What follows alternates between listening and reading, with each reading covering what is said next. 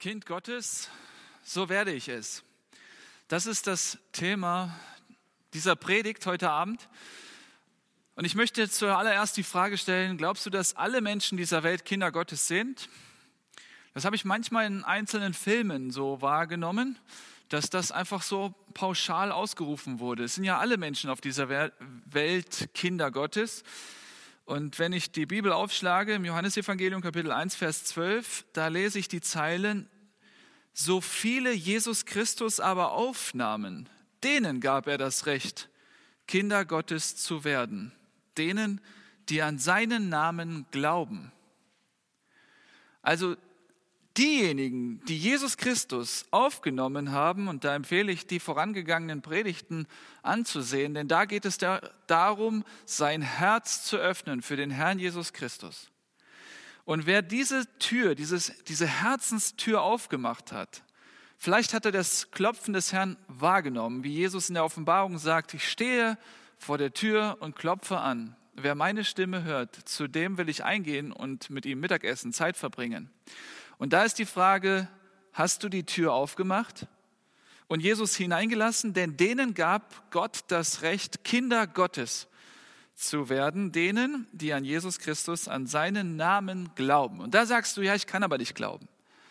Das ist unmöglich für mich. Und ich, ich bestätige sofort, ja, es ist unmöglich für dich zu glauben. Denn der Glaube kommt von Gott. Der Glaube ist ein Geschenk Gottes. Der Glaube kommt aus der Verkündigung, steht im Römerbrief Kapitel 10, Vers 17. Und so möchte ich an diesem Abend dich herausfordern mit den Worten des Apostel Paulus in 2. Korinther 13, Vers 5. Da sagt er, prüft euch, ob ihr im Glauben seid. Prüft euch, ob ihr im Glauben seid. Untersucht euch. Steht hier wörtlich. Und so kann jeder auch in dieser Predigt einfach sich selbst überprüfen, bin ich im Glauben? Du, der du sagst, ich kann nicht glauben, da möchte ich heute helfen zu verstehen, wie man zum Glauben kommt. Und derjenige unter uns, der selbstverständlich davon ausgegangen ist, dass er ein Kind Gottes ist, dass er glaubt, da will ich die Rückfrage stellen, bist du ein Kind Gottes? Überprüf dich mal selbst. Und da verknüpfe ich wieder an die Predigt oder mit der Predigt von gestern, wo ich sagte, das kann niemand dir zusprechen. Selbst irgendwelche Offiziellen in der Kirche, die können dir das nicht 100% zusprechen, dass du ein Kind Gottes bist. Niemand kann dir das auch absprechen. Der Geist Gottes selbst, Jesus Christus, den du in dein Herz aufgenommen hast, der sagt dir, dass du ein Kind Gottes bist. Und so hoffe ich, dass eben dieser Herr Jesus Christus der dreieinige Gott, Gott Vater, Gott Sohn, Gott Heiliger Geist, dir heute deutlich macht, ob du ein Kind Gottes bist oder nicht. Wie kommt man also zum Glauben? Wie kommt man zum Glauben an Jesus? Denn das ist ja die Voraussetzung. Da steht im Johannesbrief, Kapitel, Johannes Evangelium, Kapitel 3, Vers 16, denn also hat Gott die Welt geliebt, dass er seinen einzigen eingeborenen Sohn gab, auf dass alle, die an ihn glauben, nicht verloren gehen, sondern ewiges Leben haben. Und da ist die Frage, wie kommt man zum Glauben? Und wir schauen uns heute Abend mal, heute Abend mal den Glaubenshelden schlechthin an. Wer ist der Glaubensheld der Bibel? der in drei Religionen bekannt ist, im Islam, im Judentum, im Christentum, das ist Abraham. Wir schauen uns mal den Glaubensvater an, von dem alle anderen Glaubenden kommen. Aus seiner Linie kommen dann diese anderen Glaubenshelden. Aber wie ist dieser Abraham zum Glauben gekommen? Und da schauen wir uns mal den Text äh, an aus 1. Mose 12, die Verse 1 bis 3. Bevor ich diesen Abschnitt lese, ein paar Informationen zu diesem Abraham. Vielleicht fragst du dich an dieser Stelle, David, willst du mich wirklich jetzt mit Abraham vergleichen? Also da kommt doch niemand dran. Und doch will ich uns heute mit Abraham vergleichen, weil ich glaube, ja, wenn man zum Glauben kommen kann, nicht aus sich selbst, sondern durch Gott, dann muss doch jeder die Chance haben. Also es muss Chancengleichheit sein, damit jeder die Chance hat, zum Glauben zu kommen. Du ahnst schon oder du spürst schon, ich kann nicht glauben. Das scheint mir zu weit hergeholt, diese ganzen Wahrheiten der Bibel. Und dann möchte ich dir aufzeigen, anhand der Schrift, anhand dieses Glaubenshelden Abraham, dass jeder von uns die gleiche Chance hat zu glauben.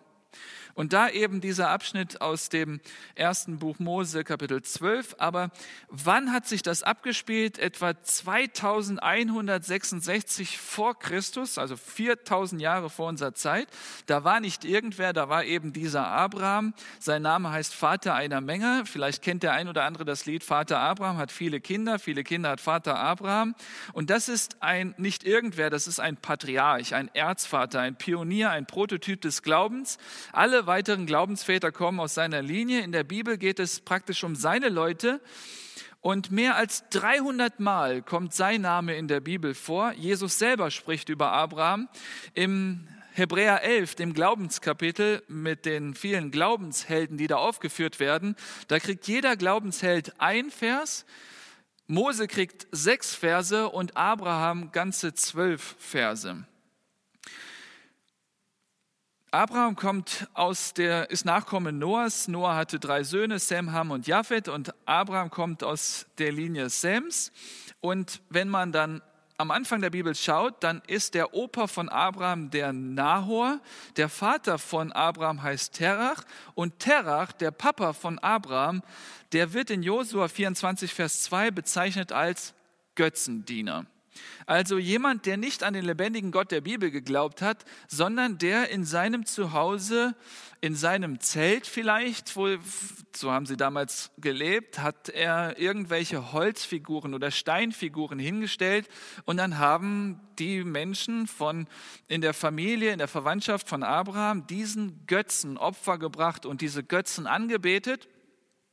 Und die hatten dann praktisch ja, sie hatten wie alle auch so Schicksalsschläge und Trauersituationen und hoffnungslose Situationen und Ängste. Und was tut der Mensch, wenn er dann merkt, hier kommt eine Gewalt, eine große Kraft auf mich zu? Er wendet sich an irgendwelche Dinge, die einem dann Schutz bieten können. Und so hatte man zu aller Zeit irgendwelche religiösen ähm, Figuren oder Gottesvorstellungen und so auch dieser Terach. Er war Götzenanbeter. Und wie ist das, wenn man in so einem Setting, in so einem Familie, in so einem Haus aufwächst? Dann wird man die Kinder auch mit reinnehmen in diesen Götzendienst. So hatte dieser Abraham also ein Leben ohne Gott gelebt. Er heiratet später Sarah. Sie befinden sich zunächst in Ur, die Stadt der Chaldäer im heutigen Irak, und ziehen dann nach Haran im heutigen Syrien und wohnen da.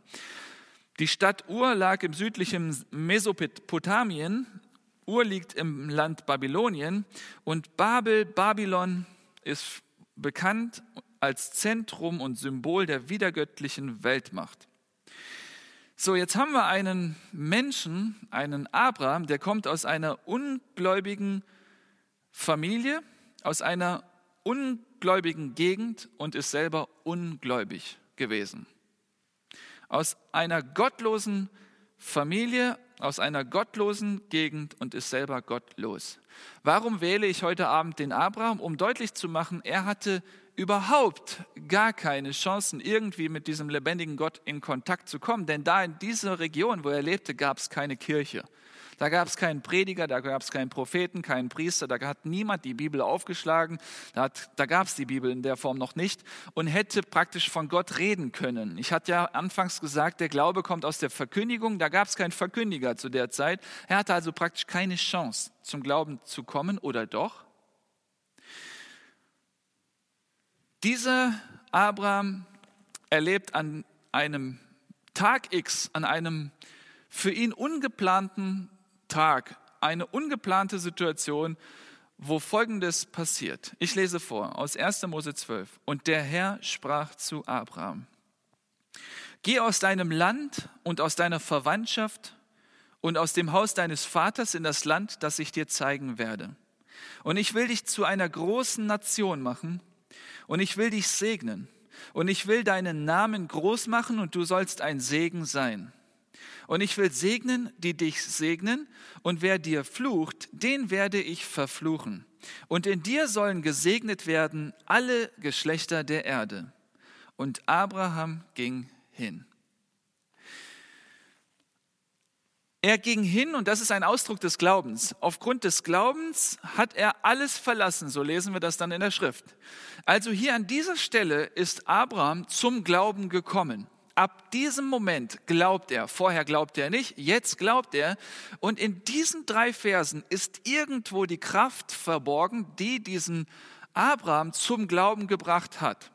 Also müssen wir ganz genau hinschauen, wo an welcher Stelle hat er diesen Glauben empfangen. Wie, was hat ihn dann letztlich dazu gebracht, alles zu verlassen? Es war der Glaube. Das heißt, irgendwo an diesen drei Versen ist der Glaube in sein Herz gekommen. Und da wollen wir heute Abend herausarbeiten, wo war es? Wo liegt die Kraft verborgen? Achtet mal ganz genau hin, wenn ich jetzt nochmal diesen Abschnitt vorlese. Der Herr sprach zu Abraham. Geh aus deinem Land und aus deiner Verwandtschaft und aus dem Haus deines Vaters in das Land, das ich dir zeigen werde. War in diesem Vers schon hier die Ursache des Glaubens? Und ich will dich zu einer großen Nation machen und ich will dich segnen und ich will deinen Namen groß machen und du sollst ein Segen sein. Ist hier die Kraft des Glaubens verborgen? Und ich will segnen, die dich segnen und wer dir flucht, den werde ich verfluchen und in dir sollen gesegnet werden alle Geschlechter der Erde. Ist da der Glaube irgendwo in sein Herz gerutscht? Lasst uns mal da tiefer graben. Also im Hebräerbrief Kapitel 11, Vers 8, äh, viel später dann in der Bibel, also in diesem Glaubenskapitel Hebräer 11, da steht, er ist in ein Land gezogen, das Gott ihm noch zeigen wollte. Also er wusste nicht, wohin er gehen würde. Er war praktisch bereit, alles zurückzulassen und sich auf eine Reise zu begeben, dessen Ziel er noch nicht kannte. Und wie viel Kraft muss dieser Glaube gehabt haben, der diesen Abraham in Bewegung gesetzt hatte? Das ist die Frage, die wir uns stellen. Was müsste passieren, dass jemand von uns alles verlässt und sich auf einen Weg macht, so ähnlich wie Abraham? Was müsste passieren, dass du heute zum Glauben kommst und sagst, ich bin bereit, alles zurückzulassen? Ich bin bereit, mich völlig dir hinzugeben, ohne irgendwie die Vorstellung davon zu haben, wohin die Reise führt. Das ist Glaube. In den letzten Tagen habe ich das versucht auszumalen und auszudrücken und vor allem zu erklären und zu begründen, was es bedeutet zu glauben. Und das ist nichts anderes, als sich selbst zu sterben, bereitwillig zu sagen, ich gebe mich dahin in die Arme Gottes, die ich gar nicht sehe. An einen Jesus Christus zu glauben, den ich nicht mal, dem ich nicht mal die Hand reichen kann.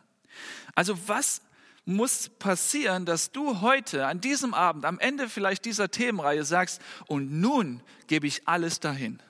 Er kann mich nach Nordkorea führen, er kann mich nach Afrika bringen, er kann mich nach Kanada führen, egal wohin. Ich bin bereit zu gehen.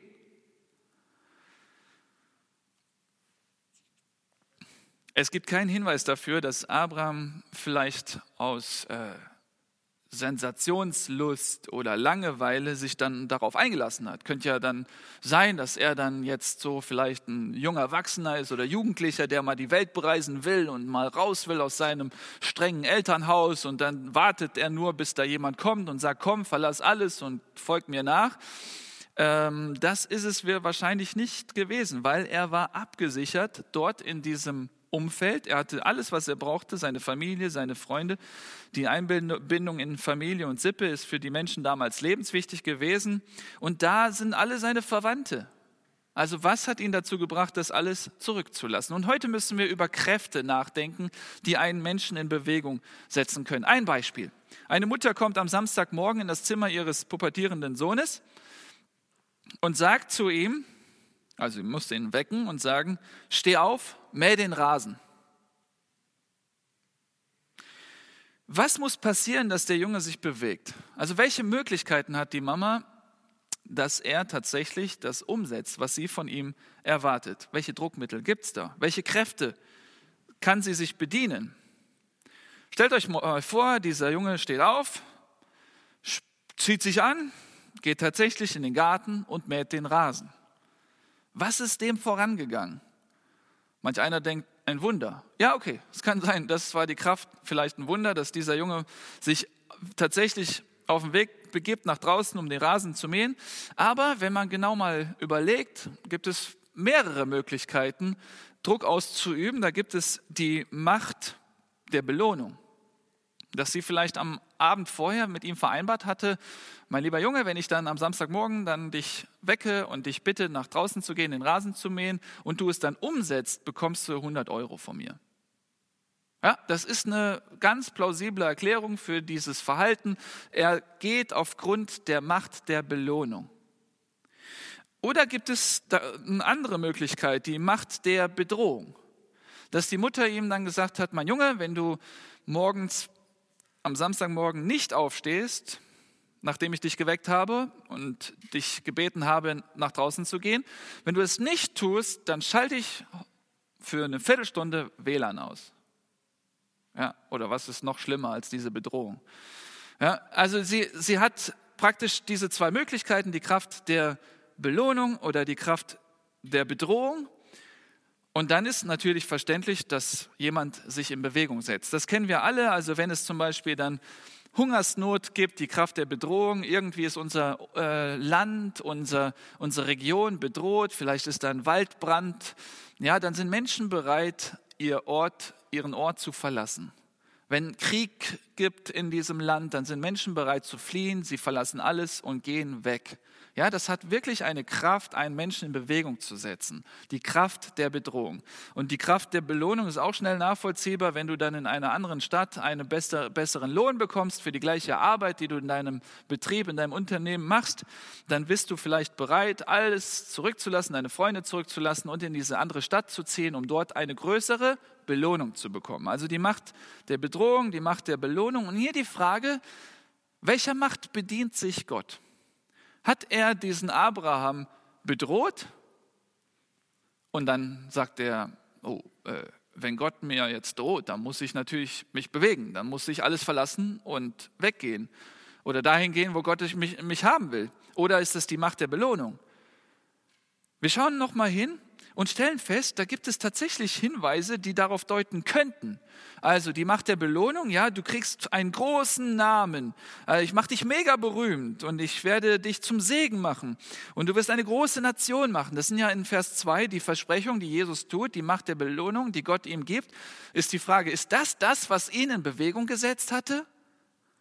Wo er aus Habgier dann reagiert hatte und dachte, wow, da springt ja viel für mich raus. Einen großen Namen, ich wollte sowieso berühmt werden.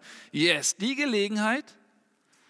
Oder dann äh, dieser großartige Segen, der im Alten Testament sehr material, äh, materiell ausgefallen ist. Boah, ich kriege dann so viele Schafe und Ziege und, und so weiter und viele Nachkommen. Ist das das, was ihn getriggert hat, was ihn in Bewegung gesetzt hat, wo er sagte, also da will ich nicht lange warten, da verlasse ich alles und ziehe in die Fremde. Oder ist es die Macht der Bedrohung? Denn hier in Vers 3 kommt das Wort Fluch vor. Also, ich will segnen, die dich segnen, und wer dir flucht, den werde ich verfluchen. Und in dem Moment zuckt er zusammen und denkt, ah, wenn ich jetzt nicht gehorsam bin, kriege ich den Fluch ab, dann gehe ich besser. Was war es, was diesen Abraham zum Glauben gebracht hat. Und letztlich ist Glauben nichts anderes als Vertrauen. Also an welcher Stelle hat er Gott geglaubt und hat dann auch sich in Bewegung gesetzt. Denn das ist die Auswirkung des Glaubens. Glaubens ist nicht nur ein Fürwahrhalten, wo du in der Theorie irgendwo abhakst, dass es Gott gibt und er ist der Schöpfer und er sandte seinen Sohn, Haken, Haken, Haken dahinter und ich glaub's. Nee, Glauben setzt immer in Bewegung. Wenn du glaubst, kannst du nicht mehr still sitzen. Und das ist das, was wir uns heute fragen. An welcher Stelle hat dieser Abraham dann gesagt, okay, das einzig plausible für mich ist zu gehen. Also lass uns da mal genau hinschauen und dann äh, gucken, wo, wo, wo liegt der Schlüssel. Ich möchte mal diesen Abschnitt lesen und ein paar Verse oder ein paar Worte weglassen, um etwas zu verdeutlichen. Gott spricht zu ihm, Abraham, geh, Pünktchen, Pünktchen, Pünktchen, ich will dich, Pünktchen, Pünktchen, Pünktchen, und will dich, Pünktchen, Pünktchen, Pünktchen, und dir einen Namen geben. Geh, Pünktchen, Pünktchen, Pünktchen, in ein Land, das ich dir zeigen will. Ich will segnen, die dich segnen. Und wenn dich nur jemand falsch ansieht, der kriegt es mit mir zu tun.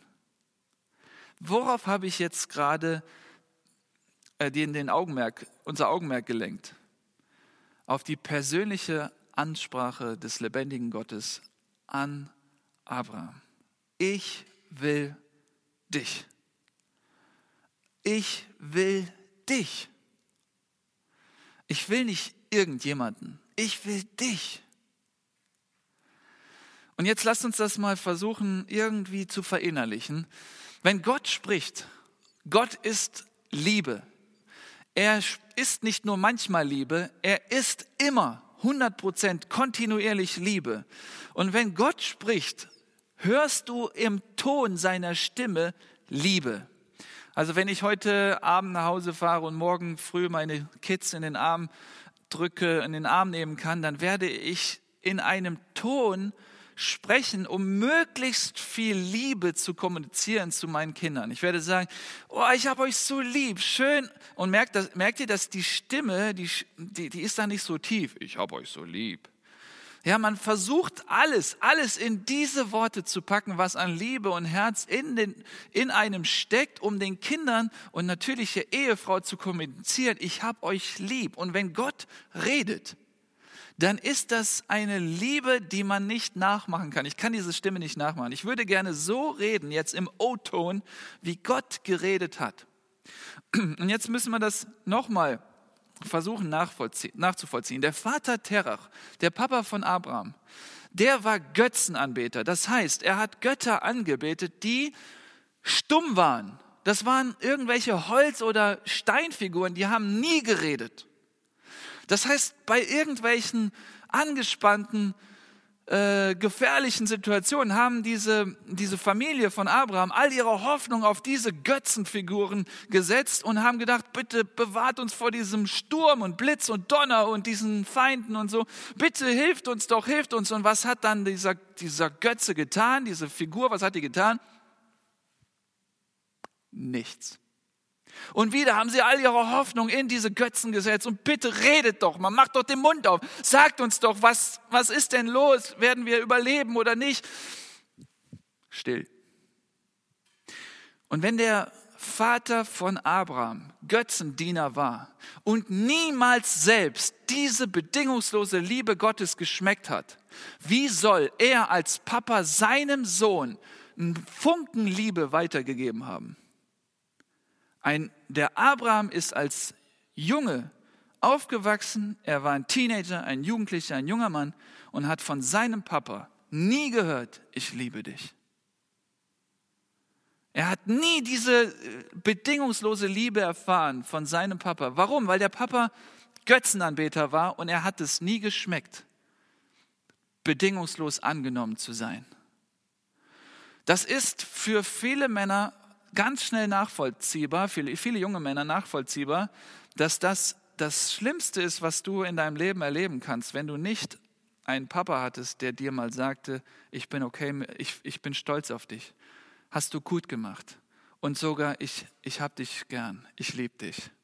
Und vielleicht nochmal, also es ist vielleicht schon zu viel erwartet von den Papas, einfach mal umarmen. Einfach mal zu sagen, mein Sohn, ich bin stolz auf dich. Müsst ihr euch vorstellen, dieser Abraham, dieser Abraham ist mit so, einer, mit so einem leeren Herzen aufgewachsen, in dieser Sehnsucht, zu, die, zu der jeder Sohn oder jede Tochter geschaffen worden ist. Deswegen steht ja auch im Malachi, also im letzten Buch des Alten Testamentes, Gott wird die Herzen der Väter und der Söhne zusammenbringen. Er wird die Sehnsucht der Kinder stillen, endlich geliebt zu sein. Und diese Sehnsucht war bisher bis zu diesem Tag, bis zu diesem Moment nicht gestillt beim Abraham. Er hatte also diese Leere in sich und deswegen denken sich Männer und Frauen sonst was aus, um ein bisschen Anerkennung zu bekommen in dieser Welt, durch Fitness und, oh, und Sport und, und, und, und Aussehen und Klamotten, damit man ein bisschen Beifall bekommt, ein bisschen Aufmerksamkeit bekommt, weil man vom Papa nicht mal Aufmerksamkeit bekommen hat. Und jetzt an einem Tag X, an einem Tag, wo er nicht damit gerechnete, dass da irgendwer ihn ansprechen würde. An diesem Tag, ob es jetzt Nacht war oder Tag, auf jeden Fall hört er plötzlich die Stimme des Vaters, dem Vater im Himmel, dem liebenden Vater, der nicht anders kann, als liebevoll zu reden. Ich erinnere mich noch an Jugendfreizeiten oder Teenagerfreizeiten, als ich 13 war. Da war ich auf so einer Jugend, äh, Teenagerfreizeit, Jungenfreizeit. Und dann hat mein Vater mich angerufen und ich konnte nicht die Tränen unterdrücken. Ich sagte gestern in der Predigt, er schafft es, so viel Liebe zu kommunizieren. Und auch im Ton, in der Stimme. Ich habe ihn am anderen Hörer. Und ich merke, ich kann nicht reden, weil meine Stimme verschlägt, überschlägt sich gerade. Ich kriege das nicht mehr raus. Ich muss an mich halten. Weil, und da sind dann die anderen Jungs, das ist peinlich. Ich muss weinen, weil ich merke, ich bin geliebt.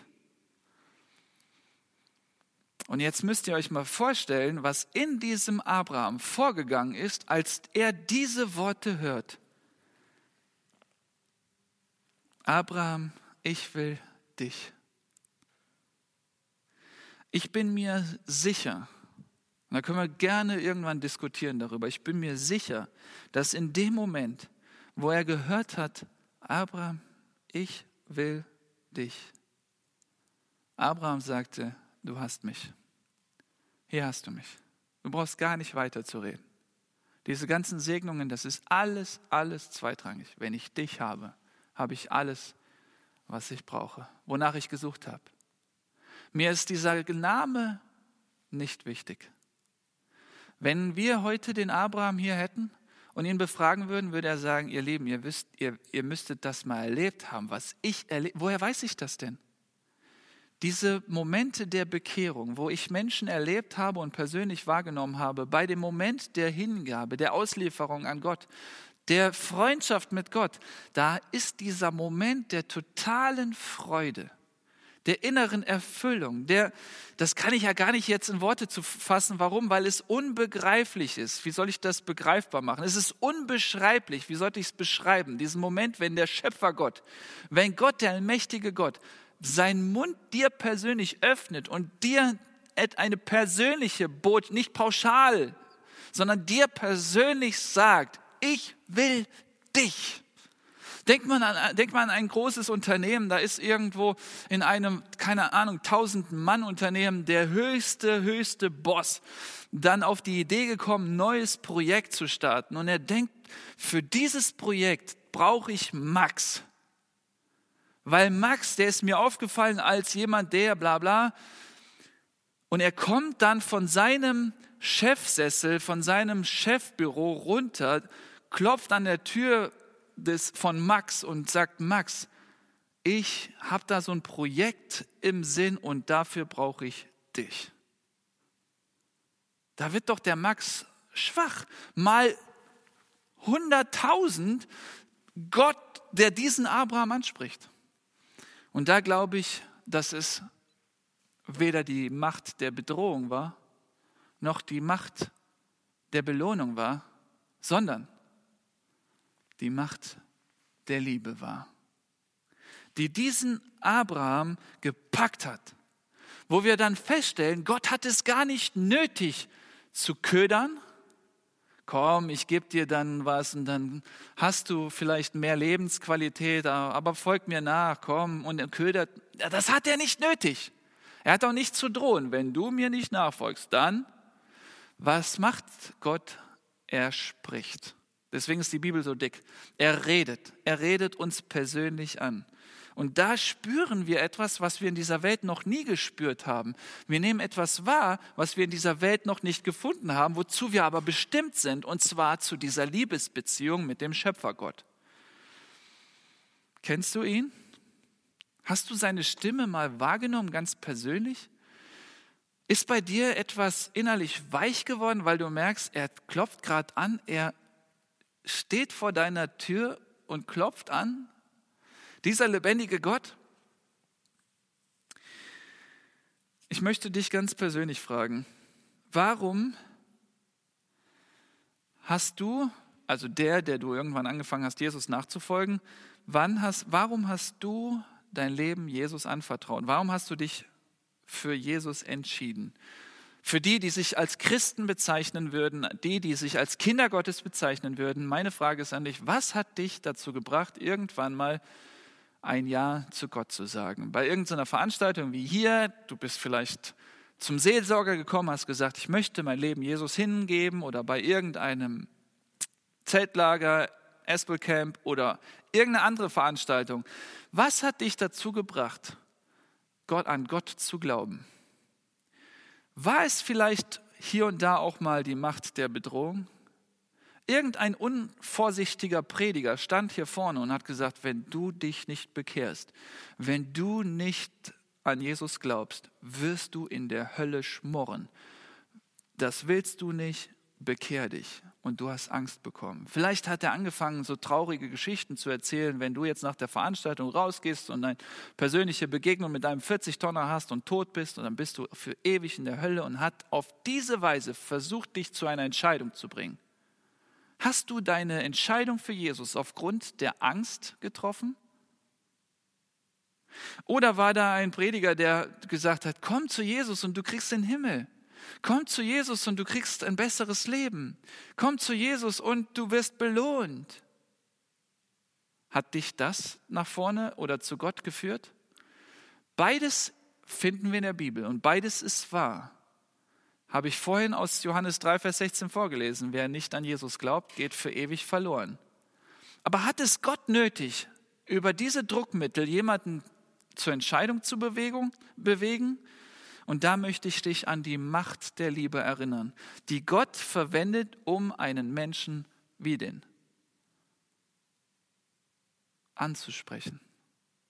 Mit aller Freiheit, die jemand dann auch anschließend hat, hat Gott in irgendeinem Vers gesagt, wenn du jetzt nicht mitkommst, kriegst du Probleme mit mir. Er hat ihn völlig freigelassen. Er hat ihn völlig stehen gelassen. Er hat nur zu ihm gesprochen. Und dann hat Abraham an irgendeiner Stelle gesagt, okay, jetzt genug. Jetzt genug. Ich bin bereit. Ich gehe. Und er geht aus seinem Vaterland und verlässt alles. Und da steht, da zog Abraham aus. Hier war plötzlich etwas in seinem Leben, was größer war als diese Götzen, Familie und Sicherheit. Stellt euch mal vor, hier, das ist eine Waage. Und auf der rechten Seite dieser Waage ist all das, was für dich gerade wichtig ist. Dein Handy, dein Arbeitsplatz, deine Familie, dein Haus, dein Hab und Gut, deine Hobbys. Und das ist schon richtig schwer hier, diese Seite. Ja, du bist schon vielleicht äh, ein bisschen nicht mehr ein Kleinkind, nicht mehr ein Teenager, du hast dir schon was, schon was aufgebaut, einen Ruf aufgebaut und dein Ruf liegt auch hier auf dieser Seite und all das, was dir so wichtig ist. So, das liegt hier auf dieser Seite. All deine Computerspiele und all deine Hobbys und all deine Freunde und all das, das liegt hier. Was müsste man auf diese Seite der Waage legen, damit die Waage sich in Bewegung setzt? Welches Gewicht? Was müsste man hier bei dir hinlegen, dass du sagst, okay, das ist mir wertvoller als all das? Ich erinnere an den Stephanus in der Apostelgeschichte 7, Vers 2. Der Stephanus, ein Glaubender, ein Gläubiger, ein hingegebener Diener Gottes, jemand, der bereit war, für sein Glauben zu sterben. Also die Hingabe bedeutet, du gibst alles hin. Auch den Zeitpunkt deines Todes, den darf jetzt Gott bestimmen. Du stirbst dann seitdem, wenn du Kind Gottes bist, nicht an irgendeiner Krankheit, nicht an Covid, nicht an Krebs, sondern am Willen Gottes. Er hat dein Leben in der Hand und er macht dann irgendwann in seinem Terminkalender fest, wann dein letzter Atemzug hier auf dieser Erde passiert. So weit gehen gläubige Menschen. Sie geben praktisch alles dahin, inklusive ihre Gesundheit und ihr Leben. Und dieser Stephanus, er war so einer. Er hatte irgendwann diesen letzten Atemzug und das war kein schöner Moment. Warum? Weil er mit Steinen beworfen worden ist. Und das waren, waren nicht so kleine Kieselsteinchen, dass jemand ihn ärgern wollte. Treffe ich den Stephanus? Den, oh, ich habe ihn nicht getroffen, jetzt treffe ich den Stefan. Das war eine Steinigung, das waren Felsbrocken. Die haben Felsbrocken genommen und haben geworfen. Und wie ist das, wenn jemand dann solche Steine wirft? Ich habe das Gott sei Dank noch nicht erleben müssen, aber ich stelle mir das so vor, wenn da so ein Stein dein Gesicht trifft und du nicht sofort tot bist, dann hast du ein schmerzverzerrtes Gesicht. Das tut doch weh. Oder wenn er deinen Rücken trifft oder deine Brust, dein irgendwas. So, und dann weißt du nicht, wann kommt der nächste Stein, weil die werfen ja von allen Seiten. Und jetzt fliegen die Steine auf diesen Stephanus ein. Und dieser Stephanus, der in diesem Moment der Steinigung, er erhebt sein Gesicht. Und er, da öffnet sich der Himmel. Und er sieht den, an den er geglaubt hat. Und jetzt sieht er ihn. Übrigens, das ist das, was wir erleben, wenn wir dann zu Jesus kommen. Dann werden wir endlich ihn von Angesicht zu Angesicht sehen. Er sieht ihn, der Himmel geht auf. Er sieht seinen Meister, seinen Herrn, seinen Freund, seinen Gott. Und dann hat er die Kraft, allen Ernstes, stellt euch das mal vor, für diese Leute zu beten und sagen, vergib ihnen. Und dieser Stephanus sagt in Apostelgeschichte 7, Vers 2, Gott im Glanz seiner Herrlichkeit erschien unserem Ahnvater Abraham. Also, dieser Stephanus hat in dem Moment den gesehen, der damals den Abraham angesprochen hat. Heißt, in dem Moment hat Abraham den Glanz, die Herrlichkeit Gottes wahrgenommen und dann war für ihn nur plausibel zu sagen, ich lasse alles los und ich gehe. Meine Lieben, was muss man auf die Waage legen, damit die sich in Bewegung setzt? Gott selbst, seine Liebe. Wenn er durch sein Wort dich heute angesprochen hat oder in den vergangenen Tagen angesprochen hat, dann wirst du sagen, okay, da tut sich was in meinem Herzen. Und dann wirst du merken, das ist das, wonach du dich dein ganzes Leben gesehnt hast. Deswegen hast du ja auch hier angehäuft, weil du das, das fehlte dir. Deswegen hast du das ja alles geholt, um irgendwie, irgendwie diese Sehnsucht zu stillen. Und plötzlich ist sie gestillt durch den liebenden Vater.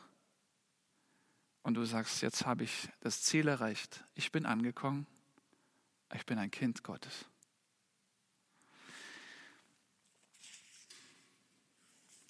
Es ist tatsächlich so, dass diese Versprechen, die Gott diesem Abraham gemacht hat, eingetroffen sind. Ich will dich zu einem großen Nation machen. Jesaja 51, Vers 2 steht: Schaut Abraham an, euren Vater und Sarah, von der ihr geboren seid. Denn als einen Einzelnen berief ich ihn, um ihn zu segnen und zu mehren. Das ist tatsächlich eingetroffen. Oder ich will dich segnen, materiell und geistliche Segnung, das steht dann auch in der Schrift. Und der Herr hat meinen Herrn reich gesegnet, also den Abraham reich gesegnet, dass er groß geworden ist und hat ihm Schafe und Rinder und Silber und Gold und Knechte und Mägde und Kamele und Esel gegeben. Das ist eingetroffen. Oder ich will deinen Namen groß machen, sagte Gott da in dem Moment der Berufung. Und dann steht tatsächlich wenig später, und nicht mehr soll dein Name Abraham heißen, sondern Abraham soll dein Name sein, denn zum Vater einer Menge von Nationen habe ich dich gemacht. Und es ist tatsächlich so, dass heute die ganze Welt Abraham kennt. Ist alles eingetroffen. Aber wird der Abraham dann sagen, wow, das ist doch wieder besser geworden, was ich alles bekommen habe? Wird er nicht. Warum?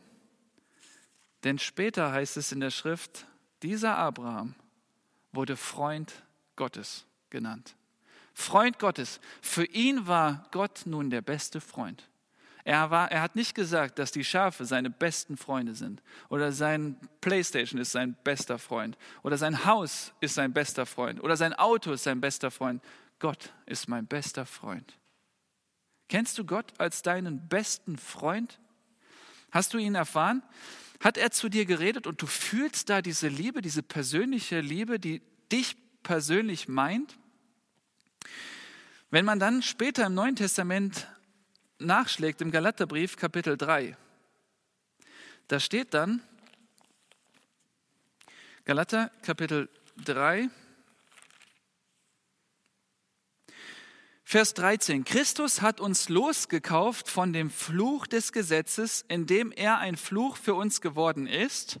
Denn es steht geschrieben, verflucht ist jeder, der am Holz hängt, damit der Segen Abrahams in Christus Jesus zu den Nationen komme.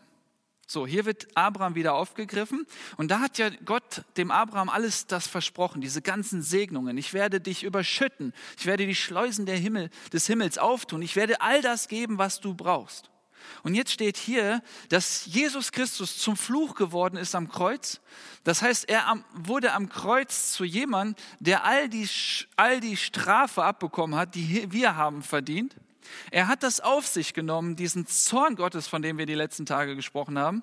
Er hat diese Entfremdung persönlich gespürt am eigenen Leib, dieser Jesus, damit damit durch diesen Jesus Christus, durch das, was er am Kreuz getan hat, wir den ganzen Segen bekommen können, den dem Abraham verheißen wurde. Durch Jesus Christus bekommen wir den Zugang zu Gottes Möglichkeiten, zu all seinem Hab und Gut. Und wir werden irgendwann mal im Himmel bei ihm sein und Anteil haben an all dieser unbegrenzten Menge seines Segens. Und schon hier auf Erden vieles von dem genießen. Aber niemand wird sagen, naja, also das ist doch etwas, was mich, das, was, das ist das, was mich anspricht. Das will ich haben, hm, deswegen werde ich ihm nachfolgen. Oder vielleicht die Angst davor, das nicht zu bekommen. Oh, wenn ich das verpasse und dann in die Hölle komme. Ich möchte dir heute zurufen, du wirst an Jesus glauben, wenn er dich persönlich anspricht. Durch seine Stimme, durch sein Wort, dich ganz konkret. Und du wirst dann spüren, er hat dich gemeint. Ganz, ganz persönlich.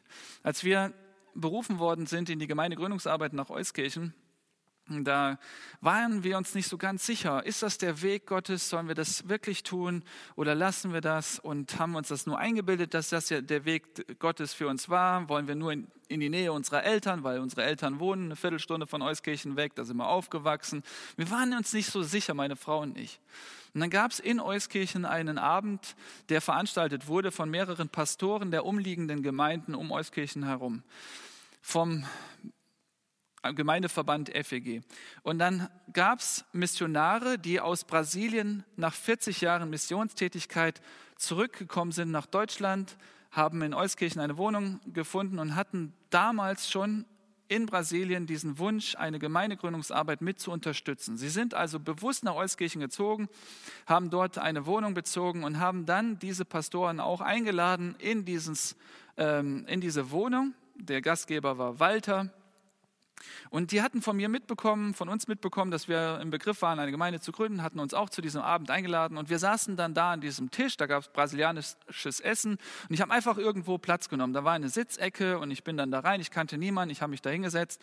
Und dann verlief der Abend und dann fragte man uns, was sind unsere Pläne, wie hat Gott uns berufen, wir, hatten, wir haben die Berufungsgeschichte erzählt und denen war klar, wir müssen hier keine weitere Gemeinde gründen in Euskirchen. David, wir unterstützen euch und beten für euch, wenn wir irgendwie helfen können, sagt Bescheid. Und dann war der Abend vorbei. Kurz bevor wir alle aufspringen und nach Hause gehen wollten, sagte Walter, bleib mal kurz sitzen. Und sagte, David, weißt du, wer auf dem Foto direkt über dir ist? Und ich habe dann zurückgeschaut, da war an der Wand tatsächlich waren ein paar Fotos und auch über mir, direkt über mir war ein Foto von einem älteren Mann. Und sagt er, kennst du den? Ich so, ne, kenne ich nicht. Sagt er, ja, das war unser bester Freund da in, in Brasilien, mit dem haben wir 40 Jahre Gemeinden aufgebaut, gegründet. Ich habe jetzt mitbekommen, dass er vor zwei, drei Monaten gestorben ist. Und er sagt, von diesem Mann, von diesem Freund mussten wir uns verabschieden und wir werden uns im Himmel wiedersehen. Die sind praktisch dann hier weggezogen nach Euskirchen und dieser Walter sagt, weißt du David, wie dieser Mann heißt? Ich so, nee, keine Ahnung. Dieser Mann heißt David Kröker. Und dann sagte er mir, ich musste mich von einem David Kröker verabschieden, und jetzt gibt Gott mir hier einen neuen David Kröker, hat Tränen in den Augen, steht auf, umarmt mich, schenkt mir seine Bibel und sagt, David, ich möchte dich in allem unterstützen und werde für dich beten. In dem Moment, das könnt ihr euch vielleicht nicht vorstellen, wie, wie ergriffen das ich war und wie, wie berührt ich war von diesem Moment, in all dieser Unsicherheit, ist das jetzt dran, für uns als Familie von null anzufangen, ohne Mitarbeiter, wir alleine, Sollen wir wirklich eine Gemeinde gründen? Und hier spricht Gott persönlich an. Ich habe dich bei deinem Namen gerufen und sogar mit Nachnamen. Und in dem Moment war klar, wenn Gott an meiner Seite ist, wenn Gott mich liebt, wenn Gott mein Freund ist, wenn er mich führen wird, alles andere wird dann auch werden. Am Ende dieser Bibeltage möchte ich dir zurufen, wie viele ihn aber aufnahmen, den gab er das Recht, Kinder Gottes zu heißen. Nimm ihn auf. Nimm diesen Jesus in dein Leben auf. Zöger nicht, warte nicht. Wenn du jetzt den Eindruck hast, Gott hat dich angesprochen und du hast diese Wärme in deinem Herzen gerade wahrgenommen, gespürt, dann warte nicht, dann zögere nicht, sondern öffne dein Herz und lass Jesus Christus, der für dich am Kreuz von Golgatha gelitten hat, der diesen Fluch und diese Ablehnung und diese Distanz und diese Schuld und diese Strafe alles auf sich genommen hat, für dich, nimm ihn auf in dein Leben. Und dann öffne nicht nur einen Teil deines Herzens, sondern mach die Tore weit. Öffne dein ganzes Lebenstor und sag, Jesus, komm rein. Durchflute durch, mit deinem Geist alle Lebensbereiche. Fang in meinem Leben an und durchdringe durch mich alle Lebensbereiche, da wo ich zu tun habe. Und dann wirst du feststellen, das Grab ist leer. Christus ist auferstanden. Er lebt. Und mit ihm auch du. Amen. Ich möchte ein Gebet sprechen und wenn du magst, kannst du dieses Gebet nachsprechen. Dann kann es dein Gebet werden. Und du kannst in diesem Gebet zum Ausdruck bringen, was du glaubst. Und wenn das nicht so ist, niemand kann es beurteilen. Du selbst weißt, ist es echt oder ist es nicht echt? Glaubst du oder glaubst du nicht? Und ich vertraue auf Gott, dass er dich persönlich anspricht.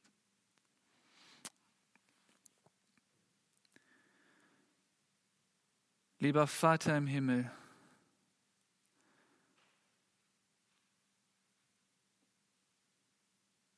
ich öffne mein Herz und lasse dich ein hinein. Herr Jesus Christus, herzlich willkommen in meinem Leben. Ich habe dein Klopfen wahrgenommen. Komm herein. Komm herein, Jesus. Komm in mein Leben. Durchdringe alle Lebensbereiche. Du darfst alles haben, was mir gehört. Ich gebe dir meinen Körper, mein Haus, mein Auto, mein Geld, meine Gesundheit, meine Zukunft, meine Enttäuschungen, meine Zweifel, mein Versagen, meine Fehler, meine Sehnsüchte, meine Träume und Wünsche. Ich gebe dir meine Beziehungen, meine Ehe, die ganze Familie. Ich gebe dir meine Arbeit. Ich gebe dir alles. Wenn ich dich habe, so ist alles zweitrangig. Danke, dass du mich angesprochen hast. Danke, dass du mich liebst. Danke, dass du mich nicht fallen wirst. Vergib mir bitte all meine Schuld. Vergib all meine Sünde. Vergib meine größte Sünde, dass ich nicht an dich geglaubt habe. Vergib, wo ich anderen Unrecht getan habe. Vergib alles, was mich von dir getrennt hatte. Ich will dich. Ich will dich. Nicht nur heute, sondern morgen und in alle Ewigkeit. Amen.